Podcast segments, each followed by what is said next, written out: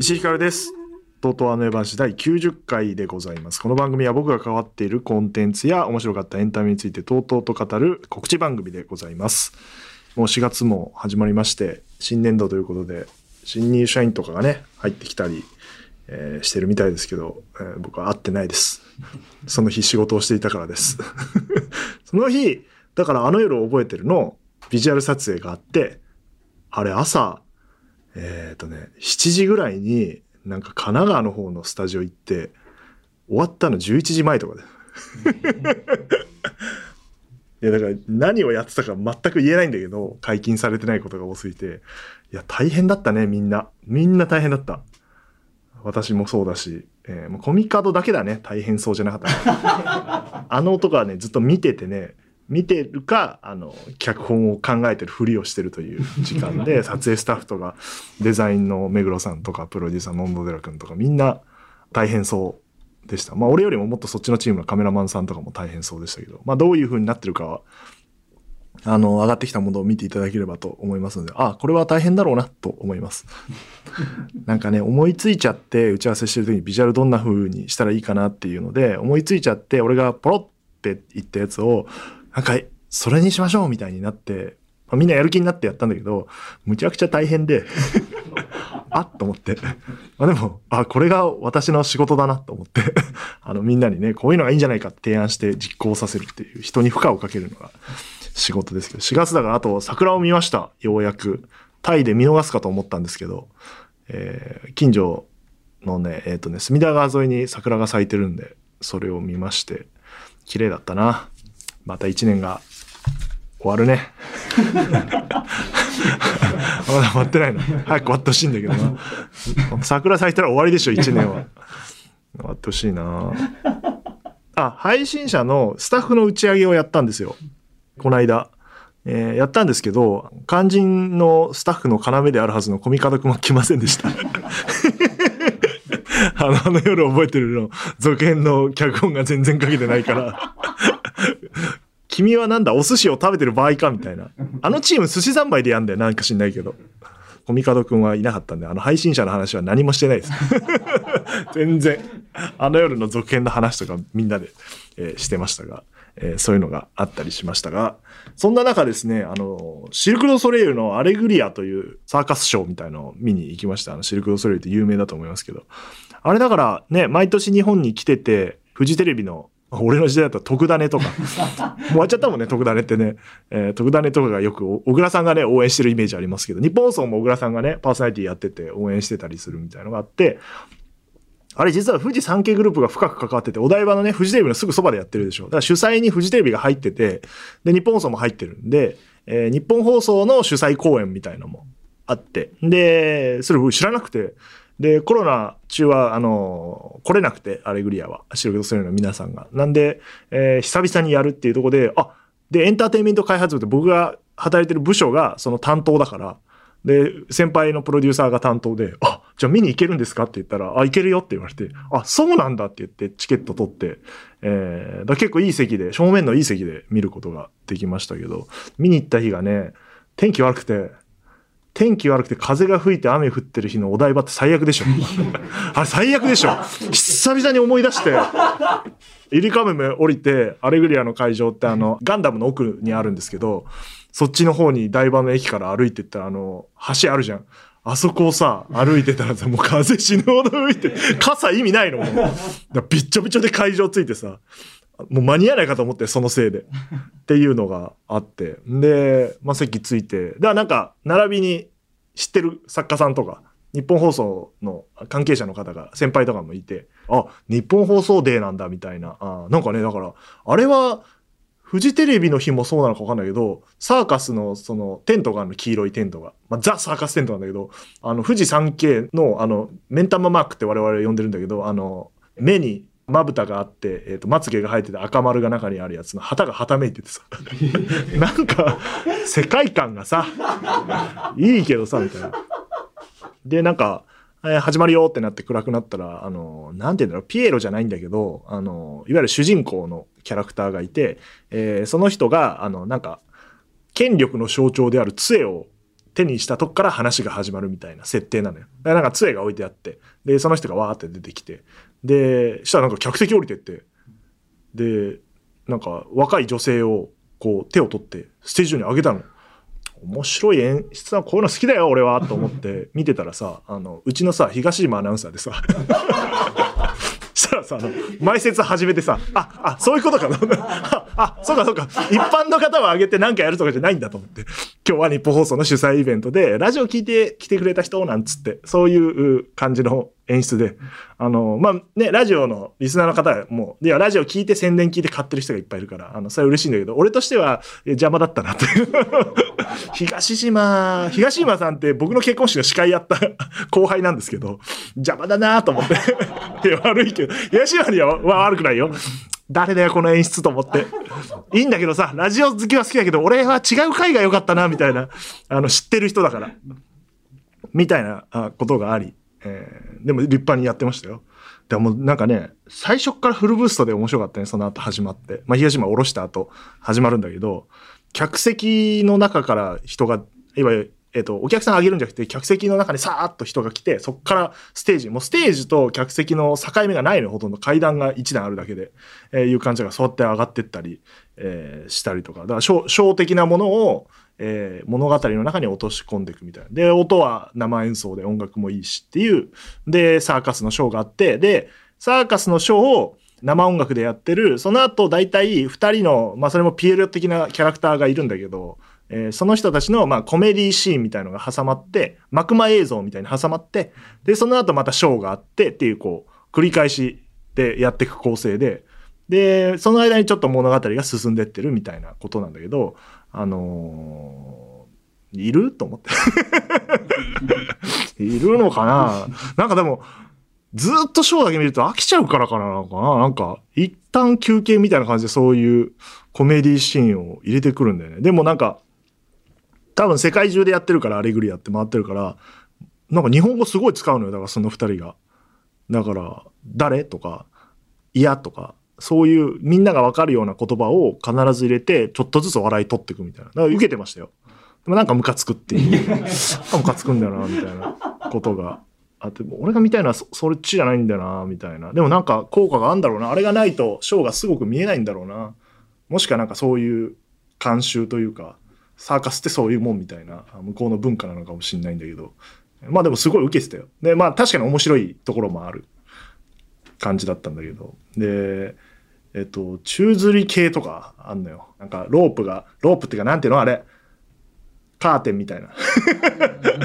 カーテンみたいなのが輪っかになって、それにこう、あの、体預けてやるとかいうのとかはすごかったな。あと、それがなんか、なんかね、10人ぐらい絶対出てくるのよ。7、8人、ひ一つのショーで。で、やるのは1人とか2人なの。メインで。っていう仕組み。だからなんか、下積みなのかな？周りのバックダンサーみたいな人たちは。で、メインの人たちがいるみたいな。まあ、もしくは交代でシフトでやってんのかもしれないけど。で、その宙吊りのやつは、男女ペアの二人が来て、めちゃめちゃマッチョな男性が、あの、女性をこう、なんて言うんだろうな、腕一本で上げたりとか、足に引っ掛けたりとか、そういう風にやってんだけど、やっぱなんか体の密着が多いから、付き合ってんのかなみたいな邪念がこう、とか、この二人喧嘩したらどうすんだろうとか、その裏側を想像しだして、で、すごいのだから、みんなわーって盛り上がってって、で、最後さ、女性をこう、下にこう、吊るし上げて、ぐーって引き寄せて、キスすんだよ。付き合ってんじゃんと思って。あんだよみたいな。今ね、仲悪かったらチューできないから、まあ、ショーとはいえね。まあでも女優でもあるし、俳優でもあるだろうから、そういうことなのかもしれないのと、あとは、ドラムセットをなんか、倍ぐらいの太鼓あるドラムセットがわーって裏に出てきて、どんどんどんどん叩き出したら、また10人ぐらい出てきて、で、なんか棒を持ってて、したらそれに火つけ出して、ああ、火のやつだっていう、松明を回すやつね。それは5、6人が一斉に回してんだけど、一人だけメインのやつが、両側に火つけられるみたいな感じで、両側についてこうやってぐるぐるぐるぐる、バトンと同じシステムだけど、まあ火ついてるっていうのがあるんだけど、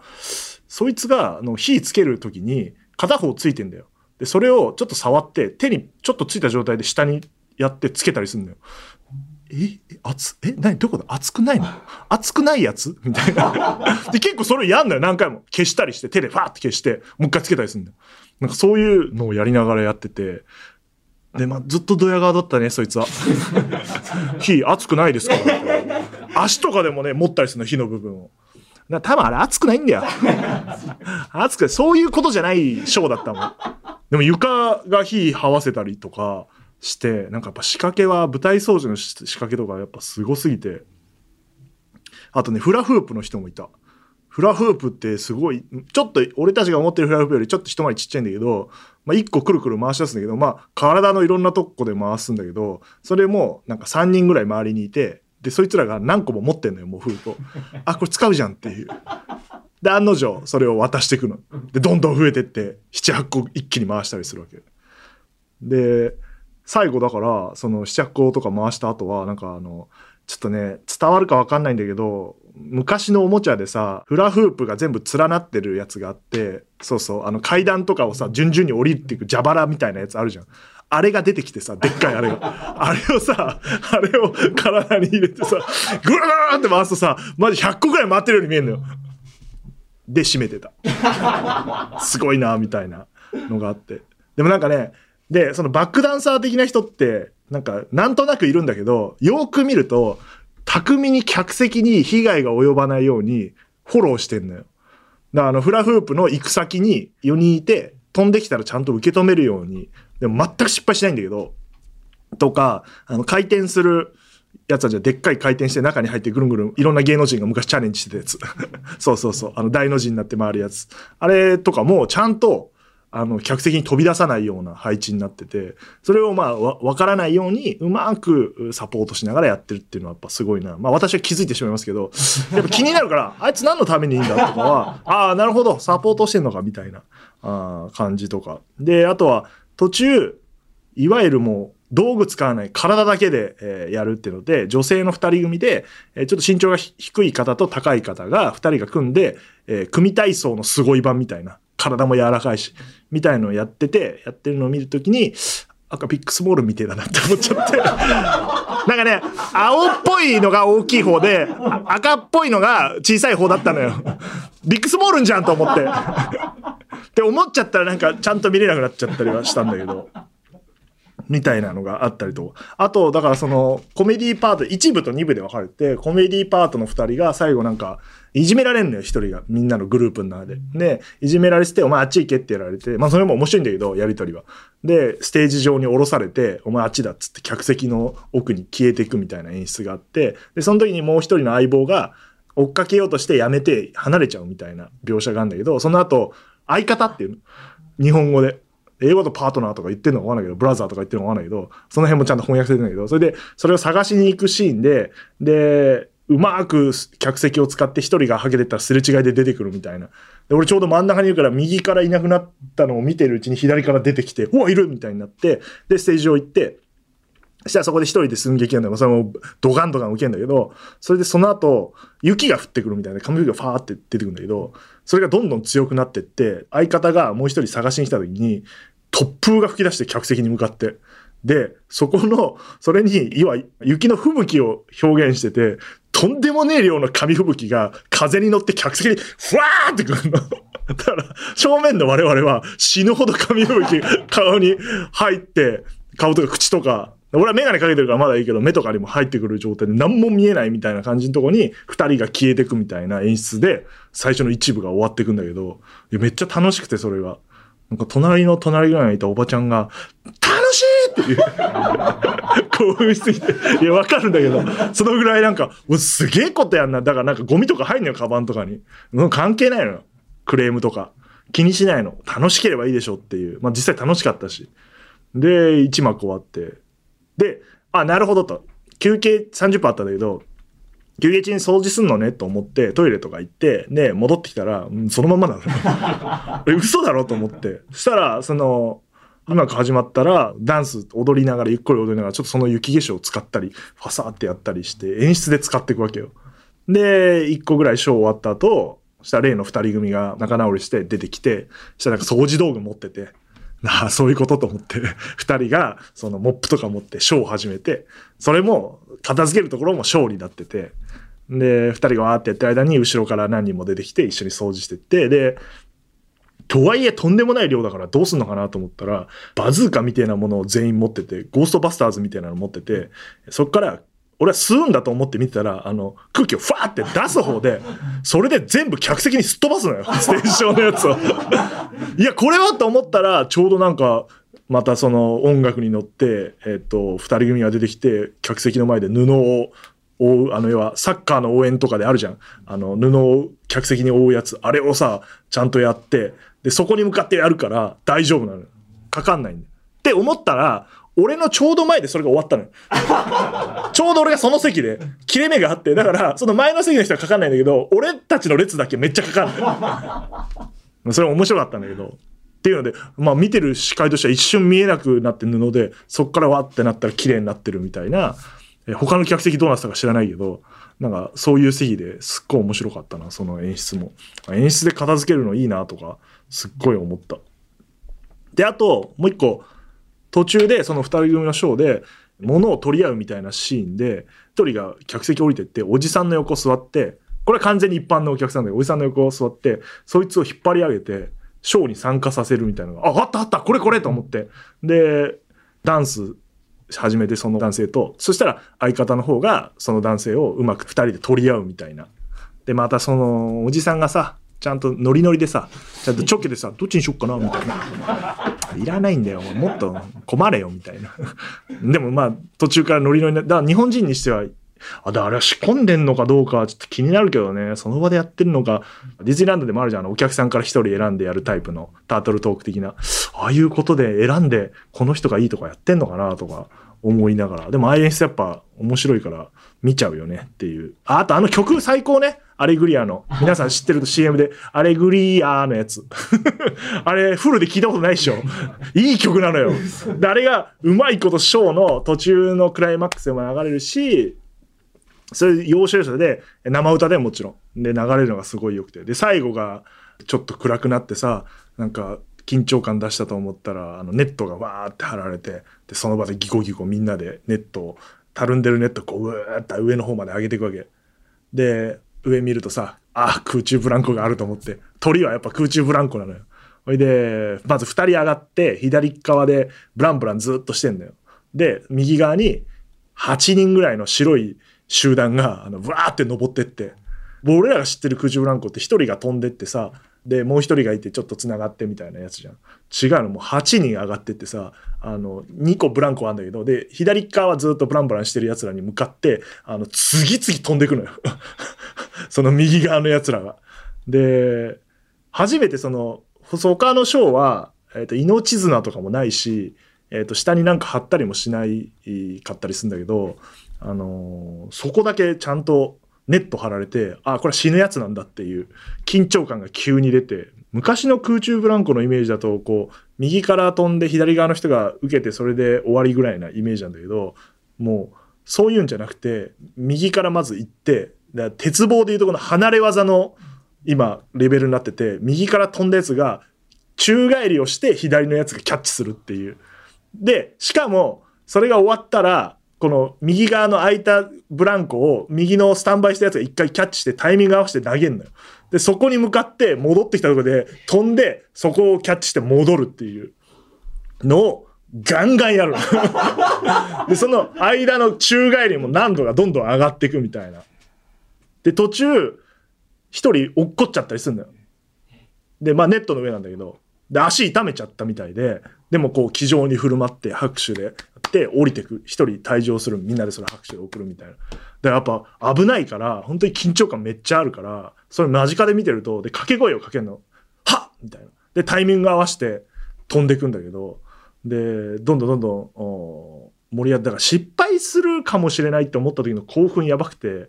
他のやつはショーとしてすごいんだけど、なんかそういう緊張感はないの。なんかあまりにプロだから、絶対失敗しないだろうなって安心感のもと見てたものが、最後だけ急に、もしかしたら落ちて大変なことになるかもしれないみたいな緊張感が演者がもう持ってるから、それはすごい、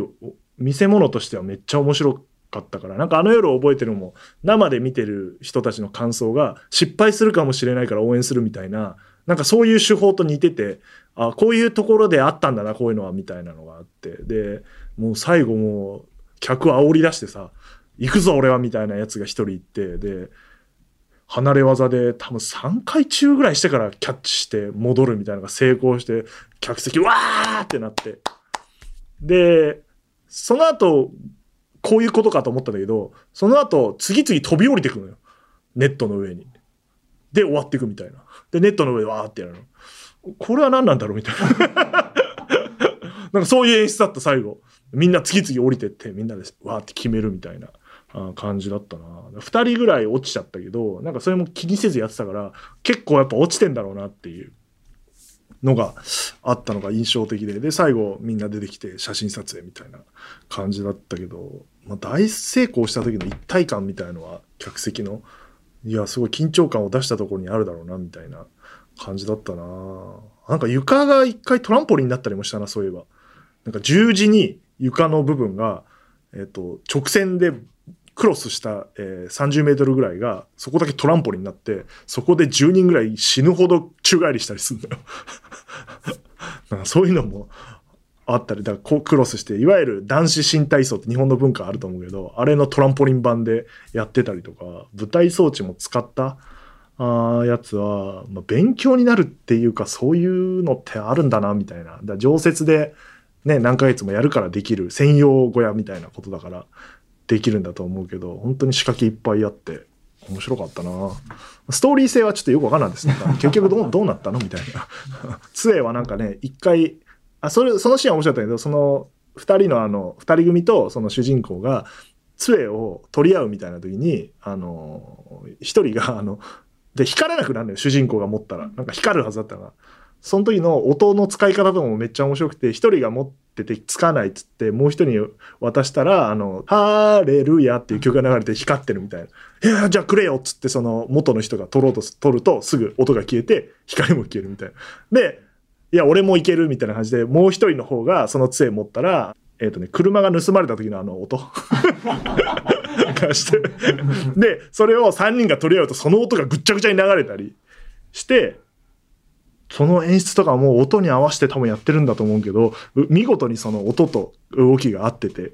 で、そうこうしてるうちに、あの、その先っぽの光の部分がポロッと落ちて、光らなくなって、で、みんなで、俺じゃないみたいなやって、で、それを歌ってる人に渡してたけど、なんかどういう、全然わかんない。さあ、あの、完全に予習復習が必要な感じだったけど、まあ、でもショーがね、すごいもんだったから。だからあの夜の続編で誰かが宙返り始めたらその影響が出る。急に。コミカドは見に行ってないからやんないか。でもだからラスベガスでオーとかカーとかもシルク・ド・ソレイユ見た時も思ったけど、あの、序盤のその、今回東島だったけど、とか途中でやったけど、客席から上げてなんかやるみたいな、やっぱめちゃくちゃ面白くて好きだから、いつかやりたいね。カーって真ん中に穴があんのよ。思いっきしでっかい。で、その上でステージが動きながらやるみたいな仕掛けなんだけど、始まる前にキャストっぽい人が出てきて、お前ちょっと来いよっつって、なんか携帯電話切れみたいなことやってて、で、一人携帯いじってるやつがいて、客で。で、始まる前に。で、そいつを呼び出して前へ出して、おいっつってなんかやってて、で、急にその、なんかちょっと、いやいやみたいな揉めてる感じ出したらスマホをキャストのやつが取り上げて、後ろの穴にフォンって投げる。えーってなって、そんなことすんの？と思って。そしたら、その客が、おーいって言いながら、その穴に飛び込むの。ああ、演者だった、みたいな。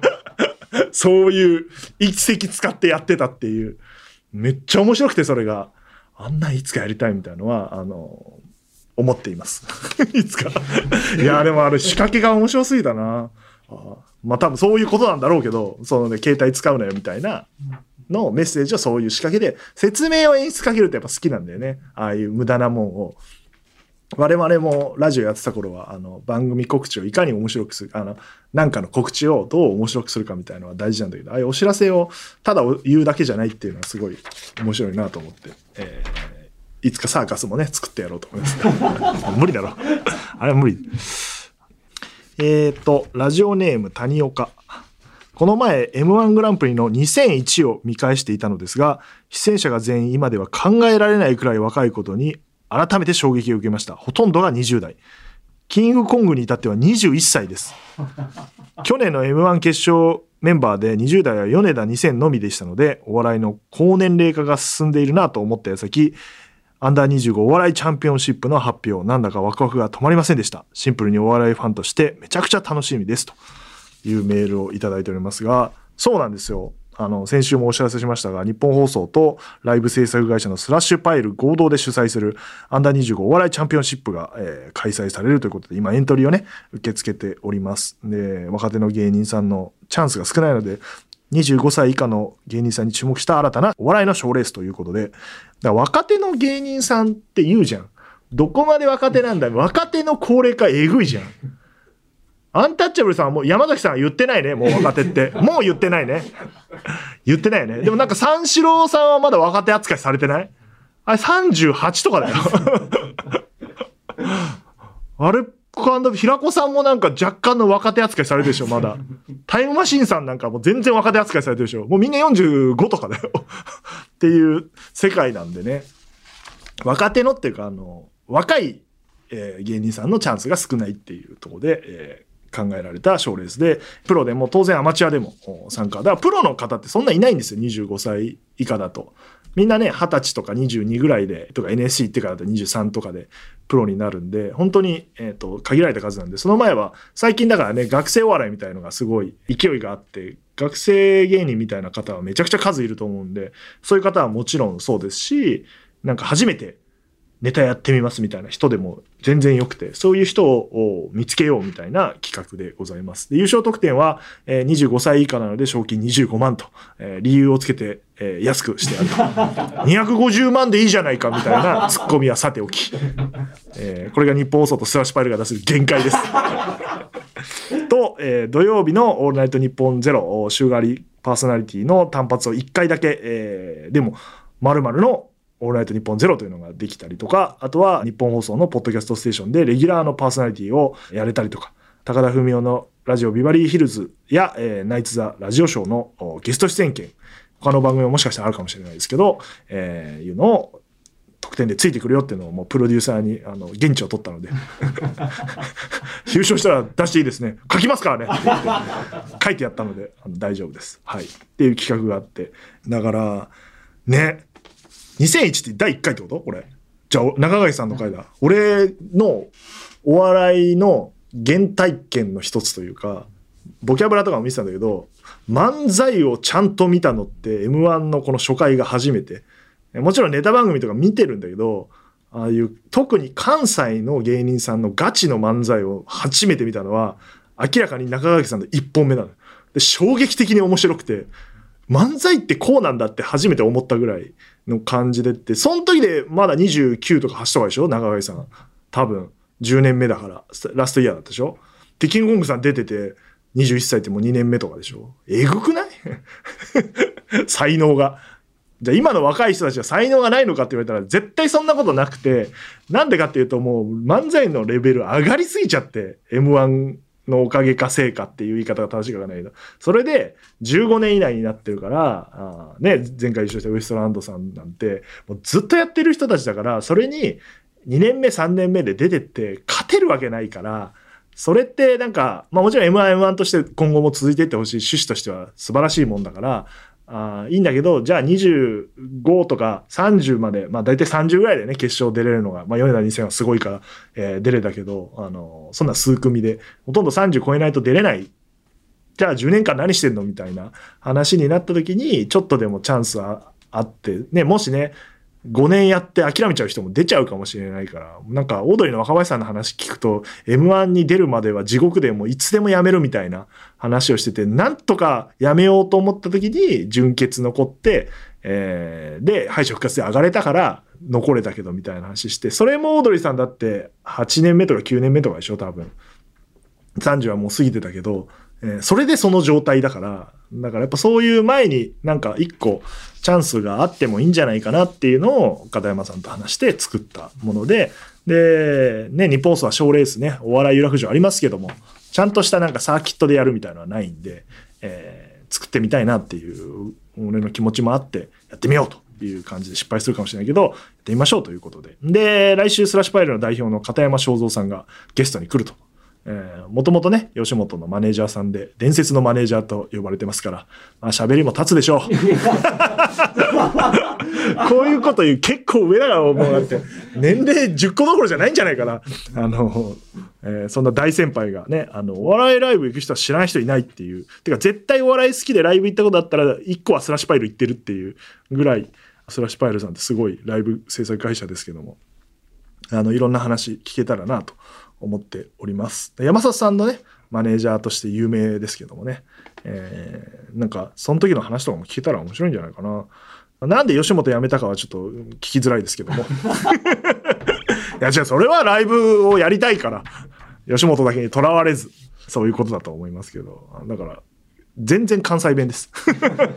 片山さんは。関西の方ですね。えー、なんで質問とか募集しますので。まあこれをメディアと呼んでいいかわかんないけど、こういうの出たことあんのかな？片山さんって。わかんないけど、すっごい仕上がったフリートーク始めたら、それはそれで嫌だけどな。でも、そういうことをやりなさいって芸人さんに言ってた人だから、持ってきそうだね。はい、というわけで、えー、次回、えー、登場しますので、ぜひお聞きください。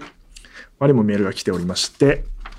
ラジオネーム震わせろ。4月になり改編の時期ですね。オードリーのオールナイトニッポンでタンモリクラブ終了の話をしていましたが、石井さんが気になった改編はありますでしょうか、えー、個人的にはセブンルールが終わったのが悲しかったですと。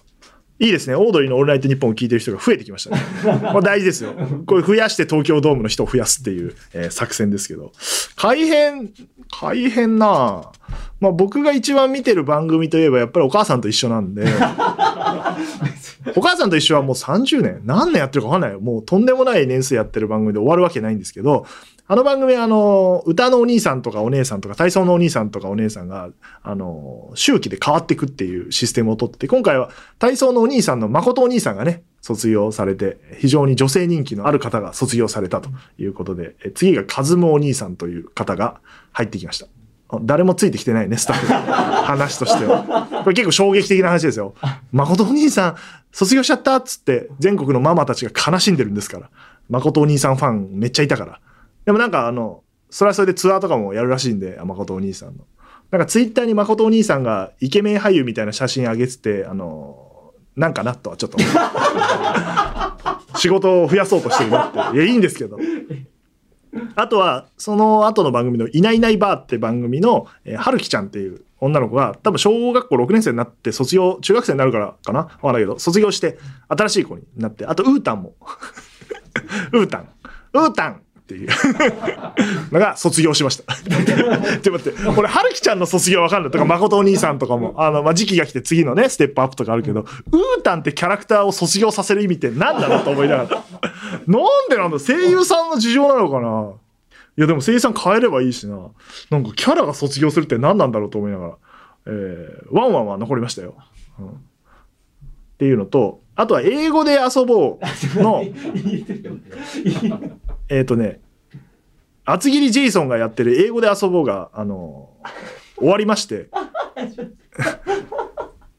ミーツ・ザ・ワールドという副題がついて、あの、変わりまして、厚切りジェイソンのポジションがキャリーパンパンになりました。これは僕もよくわかんないです。なんでキャリーパンパンが出てきたんだろうって。厚切りジェイソンがすごいいい感じだったんですけど、あの、卒業しちゃって、あの、さ、あれは改変ですね。番組名変わったんで。っていうのが、うん、気になった改変ですね。というか、知らないです。タモリクラブね、終了は残念ですけども、最近見てなかったですから、最近見てないですから、番組、テレビを。あの、ほ、ほとんどうちで流れてるのは E テレなんで、ピタゴラスイッチ終わったら悲しいから応援してるね、俺は。なんか応援する手立てないのかね、NHK で。まあ、面白いですって言うしかないんだよな。はい。っていう感じです。絶対聞きたかった話じゃないだろうな。えー、偽名ガールマン。えー、日本エンタメ界の重鎮にまで上り詰めた石井ちゃん。あ、そうなんですか。俺重鎮なの？若手だよ、さっきの話じゃないけど。37歳。若手だよ、全然。佐久間さんが47とか ?8 とか？え ?10 個上か ?47 だか。その佐久間さんがなんか中堅な感じだからね、まだ。えー新入社員が入ってくる季節ですが、こいつ俺と同じく日本エンタメ界の重鎮にまで上り詰めるなと感じる新入社員はいますかと。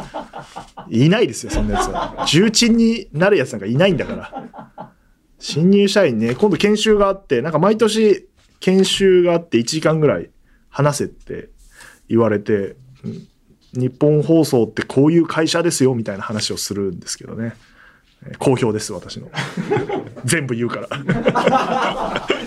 何が良くて何が悪いかみたいな話をする。今年はどうなんだろうな。どういう人が入ってくるのか、ちょっとよく分かってないんであれですけども。去年の新入社員とその前の新入社員、二人とも僕の下に今ついてて、えー AP みたいな感じで、えー人はもう、じゃあ自分でやりなさいみたいな状態になって、もう一人はいますけど、まだ。たまに顔色が悪いですね。まだ仕事あるんですねみたいな顔を、えーよくしてます。それはまあしょうがないですよね。私のチームにいたらそうなるんで。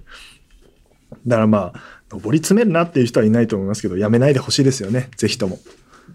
やめたね、この間一人。2年目か、あれ。あいつはもう3年目になったか。3年目になる時に辞めました。あとですね、あのークリーピーナッツのオールナイトニッポンでもちょっと話題になりましたけど、僕の前のオールナイトニッポンのチーフディレクターが藤原さんって方だったんですけど、えーその方も辞められました。なんか学校の先生になるっつって。やめんなよと思って。どんどんやめてくのよ。そんなに辞めるってぐらい辞めんのよ。だからね、辞めないでほしい。新入社員の子は。えーわからないですけど、頑張って続けてほしいですね。すげえ辞めたな、また。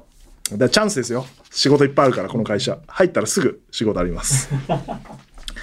こんな感じで、えー、とうとうあの夜話ではあなたからのメールを募集しております。宛先はすべて小文字で、あの夜アットマークゲラドットファン。番組内でメールを読まれた方には、この番組のステッカーを差し上げますので、住所、本名、電話番号を忘れなくお願いします。えー、ツイッターのハッシュタグは、あの夜話、夜だけ漢字で、あの夜話、あの夜話と書いて、えーつぶやいてください。はい。いうことで、えーたくさん告知がありますよということで、えー一番大事な告知を今から言いますよ。オードリーのオールナイトニッポンに東京ドームが来年の2月18日に、えー開催されますので、えー皆さん参加しましょうと。で、埋めるためにはというテーマで今、オードリーのオールナイトニッポンでメールを募集してますので、ぜひ、あの、具体的かつ効果的な宣伝方法をメールしてください。で、ね、お、若林さんの YouTube チャンネルが突如として 始まりましたね。あの、それはまあ、番組の方、なんで始まったかはね、番組の方で若林さんの話を聞いていただければと思いますので、あの、ホームページを、えー主に今、えー更新したり、ツイッターを更新したりって、ツイッターの方は、えっ、と、発表の日にと取りだめた写真をどんどんどんどんアップしていこうっていうのを今やっていて、ぜひぜひフォローしていただいて、えーいろんなオフショットがあの見られると思いますので。っていうのと、あとホームページが、あの、手書き風の今ホームページなんですけど、それが今、えーアニメーションになっていて、で、今度はそこに、えーそれこそツイッターのハッシュタグを、えー手書きのやつがわーって現れて、それを押すと、公式ツイッターに飛んだりとか、シェアボタンもつけて、ツイッターと LINE と Facebook かな？のもありますんで、それを押すとシェアできるんで、ぜひそれでガンガンシェアしていただいて、えーまだホームページにこれといった情報はないですけど、あの、こういうページがあるよっていう周知を一緒にやっていただければなと思っております。で、4月の22日には、あ、もう来週？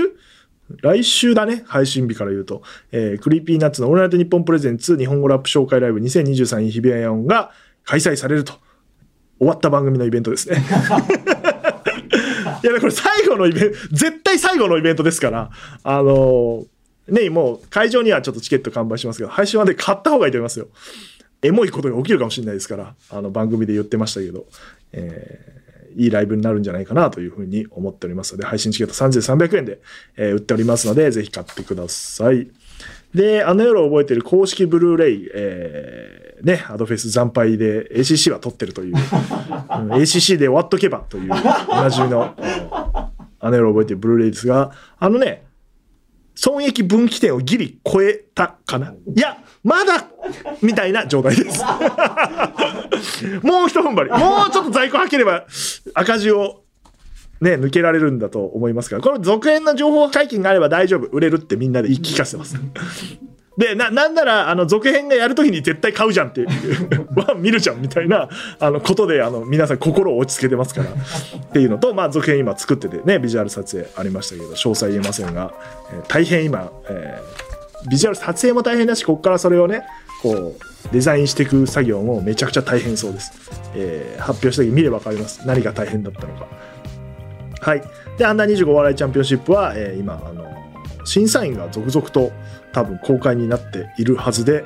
えっ、とこの絵は火曜日配信だから、え1人目佐久間信之さんが発表されているはずです。佐久間さんがあの第1弾。何人かいますから。佐久間さんが見てもらえるなんてねそんなんないから。もしだってこれで引っかかんなくてもおもろかったらゴッドタンとかノブロック TV とか出れるからね。っていう狙いで佐久間さんにお願いしたら快 く参加していただいておりますので4月30日まで受け付けておりますので、えーぜひ間に合うように、えー応募してください。はい。という感じですかね。やれやれ。しお知らせが終わったよ。で今週が終わると来週がだからヤオンか。で片山さん来て。でその後コミカドが来るはずはずね。ぜひ来てほしいですね。だから本当に彼はあのレギュラーで残ってたとしても全然出れてないです。ずっと書いてるんで。進んでますよ。きっと。今日も書いてるはずなんで。なんで打ち上げも来ないですし。打ち合わせの数も減ってます彼の。なんであの情報解禁をぜひ多分5月ぐらいだと思いますので、えー続編の公開を。その辺の話をコミカドとできればいいなと。思って、えーなんとか4月中にね出てほしいなと思っております。それではまた次回とうとうとおやすみなさい。